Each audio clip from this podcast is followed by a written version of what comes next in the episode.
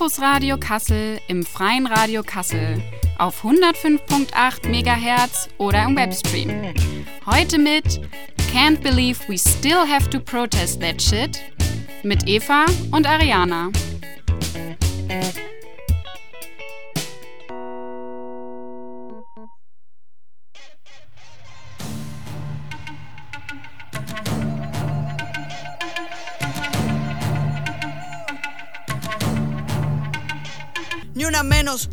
Ni una menos, cabrón, ni una menos.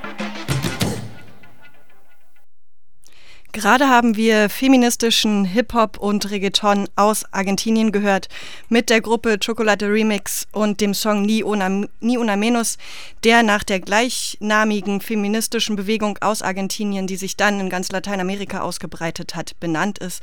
Und diese Bewegung kämpft gegen geschlechterspezifische Gewalt und gegen Femizide. In Argentinien wurde vor einer Woche im Senat gegen einen Gesetzesentwurf zur Legalisierung von Abtreibungen abgestimmt.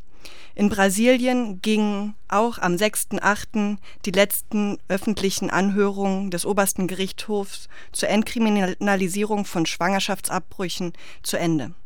In Irland fand im Mai mithilfe eines Referendums die Streichung des Abtreibungsverbots aus der Verfassung statt.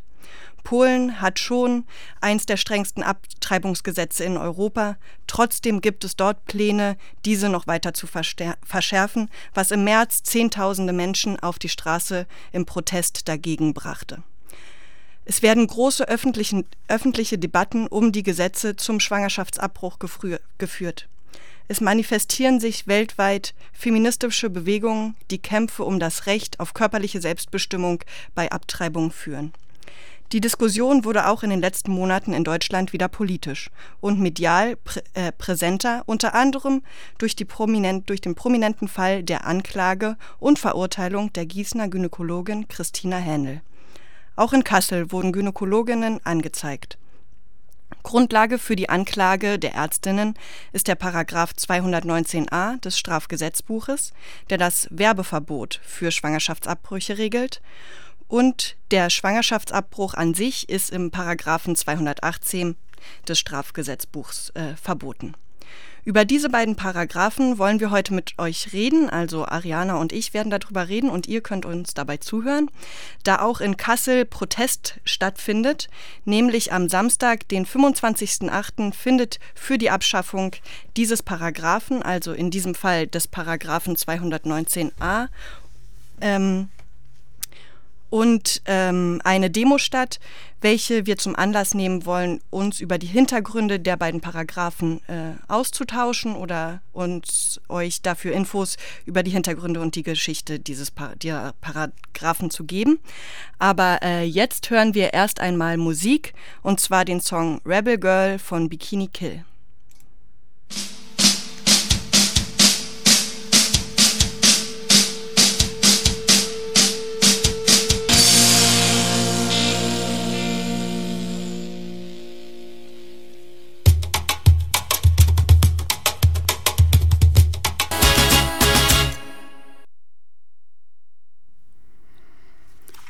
Eben habt ihr gehört Anna Tiju mit Antipatriarcha.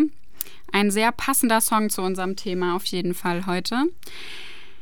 Wenn über Schwangerschaftsabbrüche diskutiert wird, geredet wird, dann gibt es meistens ein großes Missverständnis, nämlich dass der Schwangerschaftsabbruch in Deutschland komplett legal ist, weil er eben möglich ist für manche Personen, aber dem ist nicht so.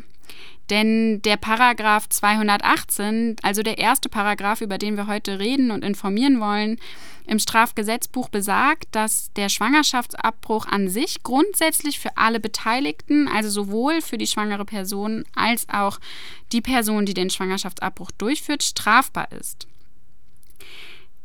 Allerdings gibt es Ausnahmen dazu.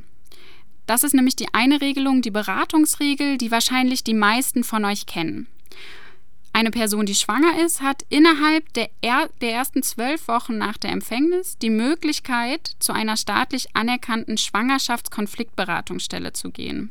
Und mit Möglichkeit meine ich nicht, sie kann das oder ähm, machen oder nicht, sondern das ist eine der Voraussetzungen dafür, dass der Schwangerschaftsabbruch straffrei bleibt. Also innerhalb der ersten zwölf Wochen zu einer staatlich anerkannten Schwangerschaftskonfliktberatungsstelle, das ist in Kassel zum Beispiel Pro Familia. Und dann müssen drei Tage danach nach der Beratung vergehen und dann kann der Schwangerschaftsabbruch durchgeführt werden und bleibt straffrei für alle Beteiligten. Die zweite Möglichkeit der Ausnahme sind medizinische und kriminologische Indikationen. Also die Indikationsregelung bedeutet, dass zum Beispiel, wenn Lebensgefahr für die schwangere Person besteht, äh, noch ein Schwangerschaftsabbruch anderweitig möglich ist zu einem späteren Zeitpunkt oder wenn aus kriminologischer Indikation, also wenn zum Beispiel die Schwangerschaft durch eine Vergewaltigung äh, erfolgt ist, dass dann noch die Möglichkeit sozusagen eines Abbruches besteht, so dass er straffrei bleibt. Interessant ist, dass diese Diskussion um jetzt den Paragraph 218 im Konkreten ist natürlich eher ähm, eine neuere Sache, nicht die Diskussion darum, aber der Paragraph genauso wie er aussieht. Aber die gesetzliche Regelung um Schwangerschaftsabbrüche ist schon viel länger, steht schon viel länger zur Diskussion. Und die KollegInnen von Radio Korax haben vor einiger Zeit mit der Sozialpädagogin Katja Krolzig-Mattei gesprochen, die über die Geschichte des Paragraphen 218 informiert. Der Paragraph 218, der regelt ja ähm, den Schwangerschaftsabbruch und ist relativ alt und datiert auf das Jahr 1871 zurück, was ja zusammenfällt mit der Reichsgründung. Wie war das dann im Kaiserreich geregelt? Stand Abtreibung unter Strafe, das war mit dem Paragraphen geregelt und wurde mit Zuchthaus von bis zu fünf Jahren bestraft. Und hat sich das dann nach dem Ersten Weltkrieg im Zuge der Weimarer Republik, hat sich das liberalisiert oder gab es da überhaupt Bestrebungen, das zu liberalisieren? Mhm. Na, also es gab im Prinzip eigentlich so direkt mit dem Festschreiben dieses Paragraphen und mit einem einheitlichen Gesetz schon Widerstand, also vor allem auch so von, von Seiten der ersten Frauenbewegung Widerstand dagegen und Forderungen, den äh, abzumildern und im Prinzip also von Seiten der sozialistischen Frauenbewegung auch von Anfang an Forderungen, den zu streichen. Mhm. Unterschiedliche Ärzte, Gynäkologen haben sich da auch mit eingebracht und Besserungen gefordert und äh, in den 1920er Jahren ist es dann auch ins, äh, ins Parlament gekommen in der Weimarer Republik und da gab es dann auch eine Gesetzesänderung, also die aber nur eine kleine Reform war. Also die Strafen wurden ein bisschen gemildert, es gab dann nicht mehr Zuchthaus, sondern Gefängnisstrafe. Und es gab ein Gerichtsurteil, was so eine de facto medizinische Indikation festgeschrieben hat. Also sprich bei Gesundheitsgefährdung der Frau konnte eine Schwangerschaft ohne Strafe abgebrochen werden. Dann bringen wir mal weiter in die Zeit des Nationalsozialismus. Da würde mich vor allem interessieren, wie sich denn die Definition der Nazis mit diesem Rassenwahn, der Rassenhygiene und diese Definition von Werten und unwerten Leben auf diese Abtreibungsregelung ausgewirkt hat. Der Paragraph 218 blieb bestehen, was aber natürlich und im Naziregime der Punkt war, war, dass es eben so einen völlig widersprüchlichen Umgang damit gab. Also Personen, die dem Teil des Lebens unwerten Lebens zugeschrieben wurden, wurden ja zum Teil auch zwangssterilisiert und da fanden Zwangsabtreibungen statt. Da sollte eben verhindert werden, dass diejenigen sich fortpflanzen. Und auf der anderen Seite gab es den nationalsozialistischen Mutter- und Familienkult und da äh, wurde eben Abtreibung dann noch weiter unter Strafe gestellt, weil sich das die sogenannte Herrenrasse ja fortpflanzen sollte. Nach dem Zweiten Weltkrieg, Deutschland wird geteilt, zwei Staaten-Regelung, Gehen wir zuerst mal auf die DDR ein. Da gab es ja dann im Vergleich dann zur späteren Bundesrepublik eine sehr viel liberalere Abtreibungsgesetzgebung, die aber auch noch nicht von Anfang an da war, sondern auch erst in den 70ern eingeführt wurde. Und können Sie mal vielleicht so schlaglichtartig sagen, wie es dazu gekommen ist und wie genau diese Regelung aussah? Ja, das ist ganz spannend. Also weil ja, wenn überhaupt dann bei uns hängen geblieben ist, dass das in der DDR diese ganz liberale Regelung gab. Aber also davor war es schon so, dass die DDR eben auch sehr auf Bevölkerungswachstum gesetzt hat und äh, Abtreibung unter Strafe stand und äh, Frauen eher angehalten wurden, Kinder zu bekommen und in die Welt zu setzen. Es gab dann 1971 dieses Gesetz zur Unterbrechung der Schwangerschaft. Der Inhalt war, dass eine Schwangerschaft bis zur zwölften Woche ohne äh, Benennung von Gründen abgebrochen werden konnte. Also es musste keine Beratung vorher in Anspruch genommen werden, nur so Schwangerschaft wird festgestellt und wenn die Frau der Meinung war, dass das ähm, aus welchen Gründen auch immer nicht in ihre Familienplanung zu dem Zeitpunkt passt, konnte die abgebrochen werden. Es gab in der DDR zu, schon gar nicht zu der Zeit keine Frauenbewegung, die darauf hingewirkt hat. Äh, es war wirklich hauptsächlich eine parlamentarische Entscheidung, die ja die ein, vor allem auch ein bisschen vorgreifen wollte. Also in, in, in Westdeutschland, in der alten Bundesrepublik, gab es da schon die Frauenbewegung, die da mhm. vehement äh, gefordert hat, die Abtreibungsregelung zu ändern. Und die DDR-Regierung wollte natürlich vermeiden irgendwelche Tumulte. Und weil sich auch gezeigt hat, dass das Verbot von Abtreibung eben nicht dazu führt, dass mehr Kinder geboren werden, so, sondern eben einfach die Zahl illegaler Abtreibungen sehr hoch sind. Und darauf hat die DDR-Regierung dann reagiert damit. Sie haben sie gerade schon angesprochen. Wir springen jetzt mal in die BRD.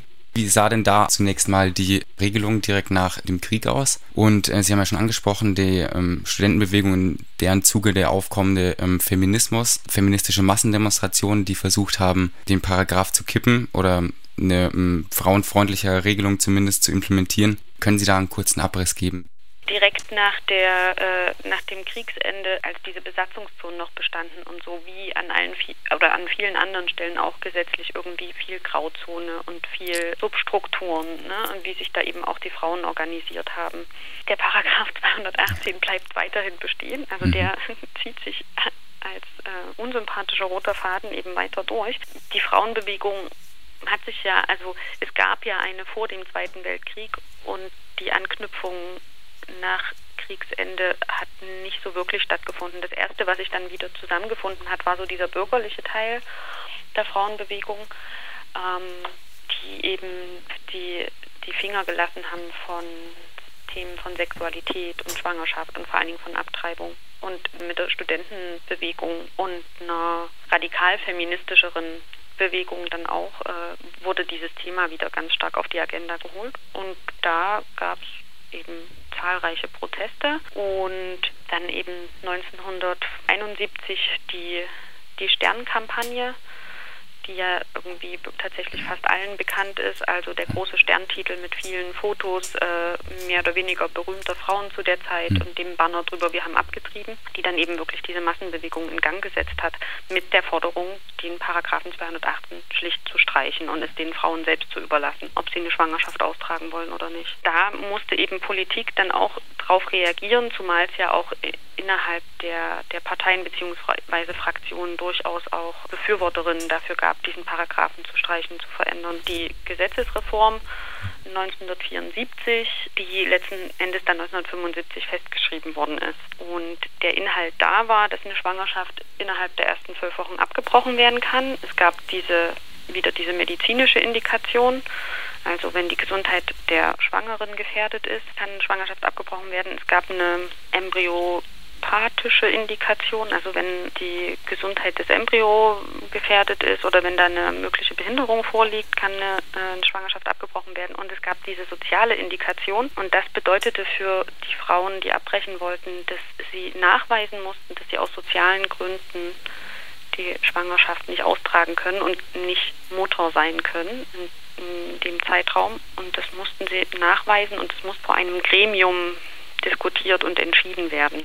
Nach der Wiedervereinigung ist ja dann eine gesamtbundesdeutsche ähm, Regelung in Kraft getreten, die heute auch noch Bestand hat. Besonders interessant daran ist ja, dass sich damals auch das Bundesverfassungsgericht so in die Debatte eingemischt hat ja. und ein Grundsatzurteil ähm, gefällt hat, was ja auch ähm, eine große ähm, Aussagekraft irgendwo hat. Können Sie da vielleicht nochmal näher drauf eingehen?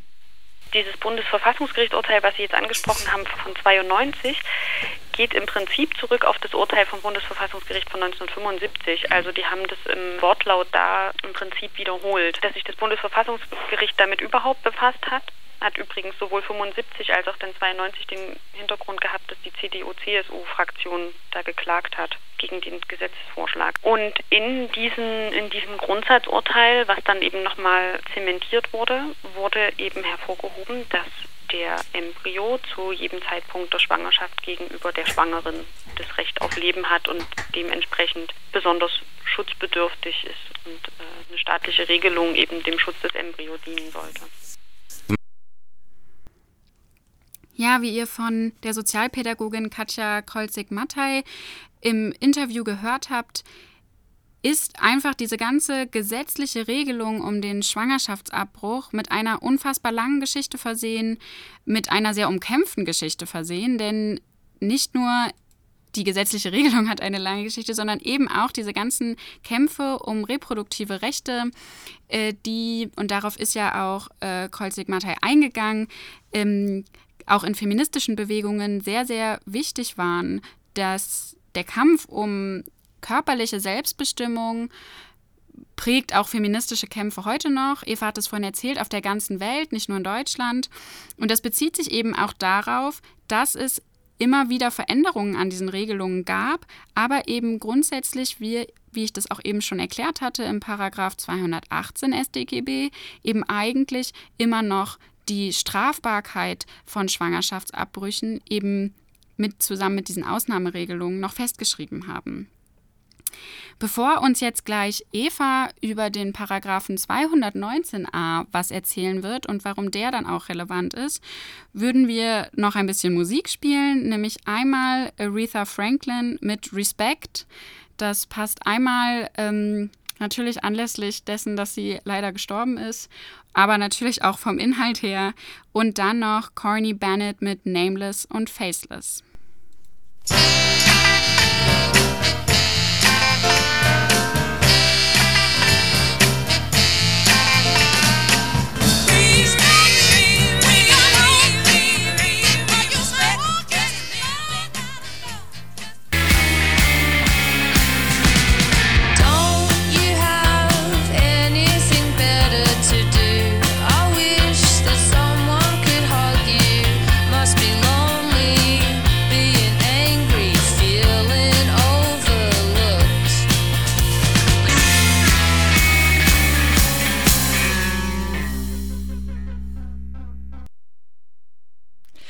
Alle, die gerade erst zugeschaltet haben, hier ist das Campus Radio Kassel im freien Radio oder im Livestream. Wir sprechen heute über die beiden Paragraphen 218 und 219a des Strafgesetzbuches, in denen es um in dem 218, den Ari Ariana euch gerade erzählt hat, erklärt hat, ähm, um das Verbot des Schwangerschaftsabbruches geht. Und jetzt ähm, kommen wir zum Paragraph 219a, der ja auch mit Anlass für unsere Sendung heute ist, da verschiedene Personen, unter anderem die Allgemeinmedizinerin Christina Hähnel aus Gießen, aber auch zwei äh, Gynäkologinnen aus Kassel, genau wegen diesem Paragraphen, dem sogenannten Paragraph des Werbeverbots für Abtreibungen angezeigt wurden und nun auch angeklagt sind. Ähm, doch wie sieht dieser Paragraph eigentlich aus? Das ist ja, wäre vielleicht ganz spannend, sich den nochmal anzugucken. Und deswegen liest euch den Ariana jetzt mal vor. Keine Sorge, der ist nicht allzu lang und auch nicht allzu kompliziert. Wer öffentlich in einer Versammlung oder durch die Verbreitung von Schriften seines eigenen Vermögensvorteils wegen oder in grob anstößiger Weise erstens eigene oder fremde Dienste zur Vornahme oder Förderung eines Schwangerschaftsabbruchs oder zweitens Mittel, Gegenstände oder Verfahren zum Abbruch der Schwangerschaft, die zum Abbruch der Schwangerschaft geeignet sind, unter Hinweis auf diese Eignung anbietet, ankündigt, anpreist oder Erklärungen solchen Inhalts bekannt gibt, wird mit einer Freiheitsstrafe bis zu zwei Jahren oder mit einer Geldstrafe bestraft. Also, jetzt haben wir gehört, wie dieser Paragraph aussieht und ich würde gerne zwei Teile davon noch mal ein bisschen hervorheben. Und zwar einmal das, was ganz am Anfang vorkommt, seines Eigenvermögensvorteils wegen. Das heißt also, Ärzte und Ärztinnen sollen aus der Information, Bereitstellung von ähm, Informationen bezüglich des äh, Schwangerschaftsabbruchs keine eigenen Vermögensvorteile ziehen. Deswegen wird auch oft da vom Werbeverbot gesprochen, weil die Intention dahinter ist oder das Argument, dass es keine Konkurrenz geben soll in Bezug auf, wer ist jetzt zum Beispiel der günstigste Anbieter oder sowas. Also dass keine Werbung im klassischen Sinne ähm, dabei entstehen soll, wo aber ein sehr schmaler Grad zwischen Information und Werbung ähm, genau gezogen wird oder vielleicht auch gar nicht so schmal der Grat gezogen werden kann. Ähm, aber was resultiert denn daraus, dass äh, das nicht möglich ist? Also, ne, wenn wir nochmal zurückkommen zu dem Paragraphen, da stand auch drin, ähm, dass man nicht anbieten, ankündigen, anpreisen oder Erklärungen solchen Inhalts, also bezüglich äh, Schwangerschaftsabbrüchen, äh, bereitstellen soll oder dass das unter Strafe gestellt wird. Das ist auch sehr, sehr schwammig formuliert und ist deswegen Auslegungssache und führt dazu, dass, wie jetzt in diesen, in diesen Fällen passiert ist, ähm, Ärzte oder Ärztinnen auf ihren Websites äh, die Schwangerschaftsabbrüche erwähnen, indem sie sagen, dass sie diese durchführen und das dann teilweise schon als eine Werbung verstanden wird. Also da sind wir auch wieder bei diesem Grad. Ähm, und das Problem, das daraus, daraus resultiert, ist, dass es keine Online-Informationsmöglichkeit für Betroffene gibt, in direkten Bezug diese Information von Ärzten oder Ärztinnen zu bekommen, sondern das nur in den Beratungsstellen, die Ariana ja vorhin auch schon genannt hat, aus dem Paragraphen 218 ähm, geschehen kann. So. Und ähm, wenn wir uns jetzt diese beiden Paragraphen angucken, wird ziemlich deutlich, dass äh, die Kämpfe darum absolut zusammengehören. Ne? Also sowohl um über den äh, Schwangerschaftsabbruch generell zu diskutieren, müssen wir auch über das sozusagen sogenannte Werbeverbot diskutieren und andere, andersherum. Aber bei, den, bei dem Kampf, bei dem aktuellen Kampf gerade um die Abschaffung von dem Paragraphen 219a, also des Werbeverbots, ähm, geht es nicht nur oder nicht um die Entkriminalisierung und Legalisierung von Abtreibung, sondern es geht ganz klar um das Recht von Frauen auf ähm, äh, Informationen, um guten Zugang und vollständigen Zugang zu Informationen ähm, bei der Entscheidung für oder gegen eine Abtreibung haben und eine Auseinandersetzung mit dem medizinischen Gegenstand und der, der durchführenden Person, also mit den Ärztinnen. Genau, und was dabei nochmal bei dem Punkt, ich würde es gerne nochmal hervorheben, weil ne, Vermögensvorteil, das, das klingt so, ne, also Vermögen, das ist so, es ist natürlich alles so juristische Sprache. Aber natürlich, also ÄrztInnen verdienen mit medizinischen Behandlungen, mit Eingriffen ihr Geld. Und das ist ja genau das Problem. Also es geht, das, der Vermögensvorteil ist halt schon allein dann da, wenn sie überhaupt dadurch ähm, Geld bekommen und nicht, wenn sie massenweise äh, Schwangerschaftsabbrüche oder die so präsentieren und so bling-bling-mäßig ähm, jemanden das so zur Verfügung stellen. Und meine große Schwierigkeit damit ist eben auch, ähm, dass so getan wird, als als wäre es wie andere Produkte, die man so bewerben kann, als, als würden Personen, die schwanger werden können, ähm, das können Frauen sein, aber auch andere ähm, Menschen, Interpersonen können ähm, schwanger werden. Also alle Menschen, die sozusagen schwanger werden können, als würden die sich das so leicht machen, als wäre das so eine leichtfertige Entscheidung und als wäre, wenn da sozusagen das auch noch auf so einer Webseite steht, als würde man so sagen, ach ja, ne, dann aber Schwangerschaftsabbruch.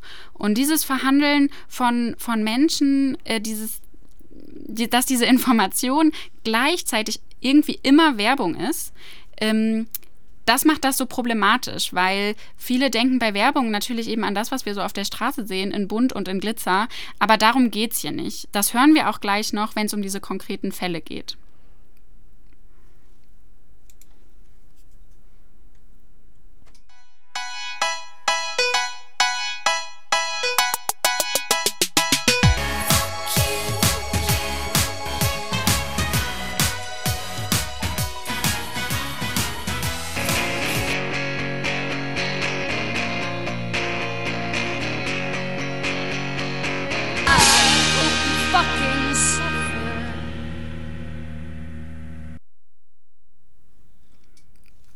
Eben habt ihr gehört First Aid Kit mit You Are the Problem Here und davor Lily Allen mit Fuck You. Eben haben wir ja über den Paragraphen 219a gesprochen und was der so alles umfasst und was daraus so für Konsequenzen auch irgendwie entstehen. Und auf der Grundlage eben dieses Paragraphens wurden schon sehr, sehr viele Ärztinnen und Ärzte in Deutschland angezeigt.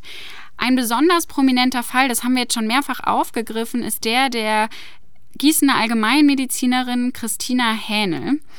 Und wir finden, dass genau daran auch nochmal dieses Beispiel deutlich wird, warum wir so zwischen mit diesem Werbung und Informations, wo da irgendwie das Problem liegt, ist nämlich, sie hat einfach, wir haben uns das vorhin nochmal auf ihrer Webseite angeguckt, sie hat auf ihrer Praxis-Homepage, zählt sie einfach nur Schwangerschaftsabbruch, also einfach das Wort, auf ihren Leistungen sozusagen, also von den medizinischen Eingriffen, Anwendungen, die sie machen kann, zählt sie einfach auf.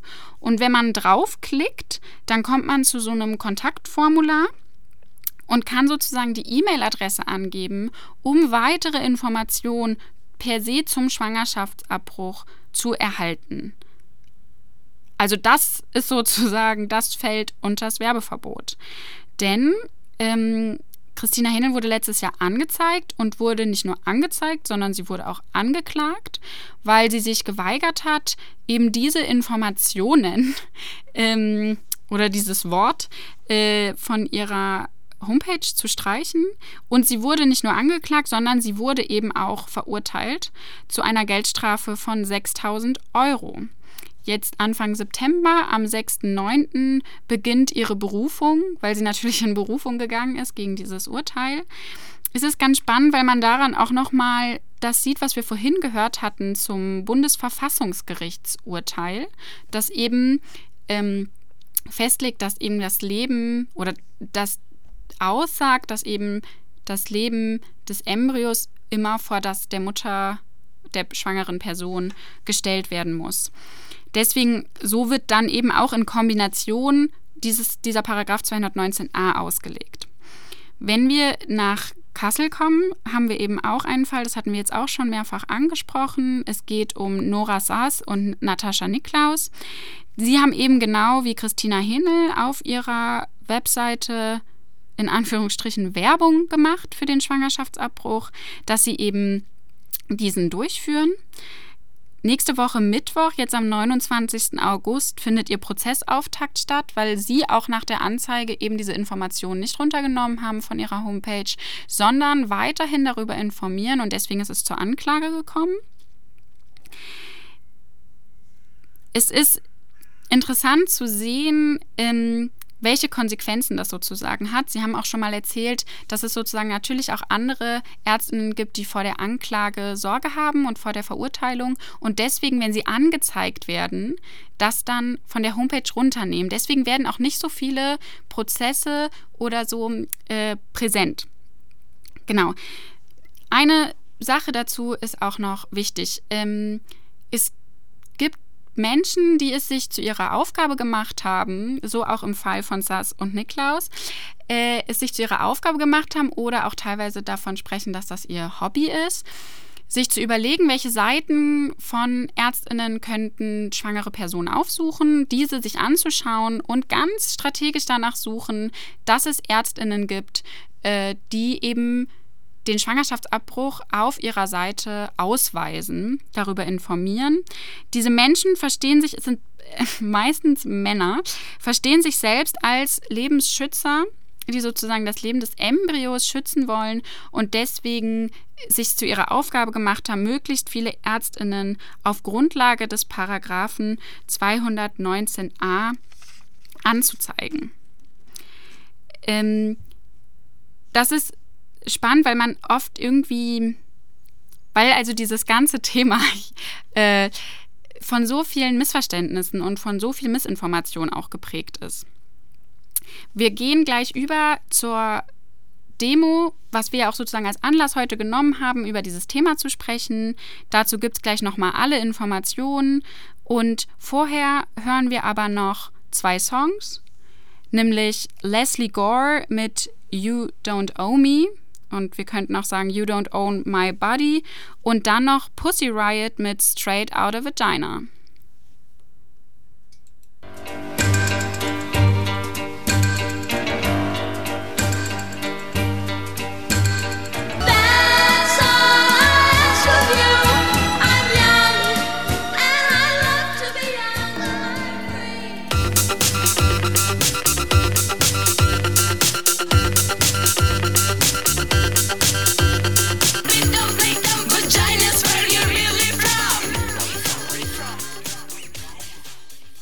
Da sind wir. Wir haben gerade gesprochen über die konkreten Fälle, wo Ärztinnen in Kassel, hier in Kassel und in Gießen angeklagt und verurteilt wurden, weil sie auf ihren Websites ähm, in Anführungsstrichen Werbung für Schwangerschaftsabbrüche machen nach dem Paragraphen 219a. Aber das Schöne ist, dass äh, es ein großes Solidaritätsnetzwerk hinter diesen angeklagten Ärztinnen gibt, dass sich da ganz viel Protest ähm, regt, unter anderem in Kassel hier durch die Gruppe Feminism United, äh, Unlimited Kassel, Entschuldigung, also Feminism Unlimited Kassel. Ähm, die bereits viele verschiedene Veranstaltungen dazu organisiert haben und jetzt am Samstag, den 25. August, eine Nacht zur Nachttanzdemo aufrufen für körperliche Selbstbestimmung. Und die Demo geht vom vorderen Westen bis in die Neustadt und beginnt um 19 Uhr vor der Praxis der beiden ähm, angeklagten Ärztinnen in der Goethestraße 47. Und Ariana liest euch jetzt nochmal den Aufruf für diese Demo vor. Raus auf die Straßen für das Recht, selbst über unseren Körper zu bestimmen. Schwangerschaftsabbrüche legalisieren. Nicht zuletzt die Verurteilung der Gießener Ärztin Christina Hähnel hat die Debatte um die restriktive Gesetzeslage zu Schwangerschaftsabbrüchen in Deutschland wieder voll entfacht. Selbsternannte Lebensschützerinnen machen es sich zur Aufgabe, Frauenärztinnen anzuzeigen, wenn sie Informationen über ihre Tätigkeit, zum Beispiel auf ihren Webseiten, online stellen. Ermöglicht wird dies durch den Paragraphen 218 219 des StGB. Sie erklären einen Schwangerschaftsabbruch prinzipiell zu einem Straftatbestand, der lediglich unter bestimmten Bedingungen straffrei bleibt. Dadurch wird das körperliche Selbstbestimmungsrecht von Frauen sowie von betroffenen Trans- und Interpersonen in Deutschland massiv eingeschränkt. Auch zwei Kasseler Gynäkologinnen sehen sich wegen dieser Gesetzgebung mit einer Strafanzeige konfrontiert auf Grundlage des Paragraphen 219a Strafgesetzbuch wurden sie wegen des dort festgelegten Werbeverbots für Schwangerschaftsabbrüche angeklagt. Beide informieren auf ihren Internetseiten und führen entsprechende Leistungen durch. Vor Beginn des Gerichtsprozesses wollen wir unsere Solidarität mit den beiden sichtbar machen und gemeinsam lautstark gegen die Kriminalisierung von Schwangerschaftsabbrüchen in Deutschland protestieren. Es geht dabei nicht nur um den Kampf um einen kostenfreien und legalen Zugang zum Schwangerschaftsabbruch, sondern um den Widerstand gegen eine breite Front von Retraditionalisierung, die wir nicht nur in Deutschland erleben. Der nationalchauvinistische Kulturkampf gegen die Errungenschaften der feministischen Bewegung der Vergangenheit verschärft sich derzeit überall.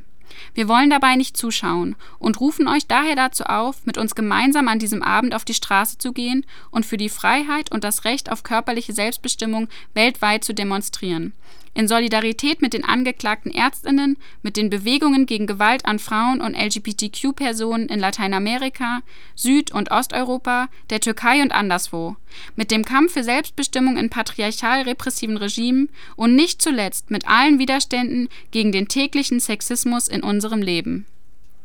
Also wir werden da auf jeden Fall hingehen und vielleicht haben jetzt nach der Sendung ja auch einige von euch Lust, sich daran zu beteiligen.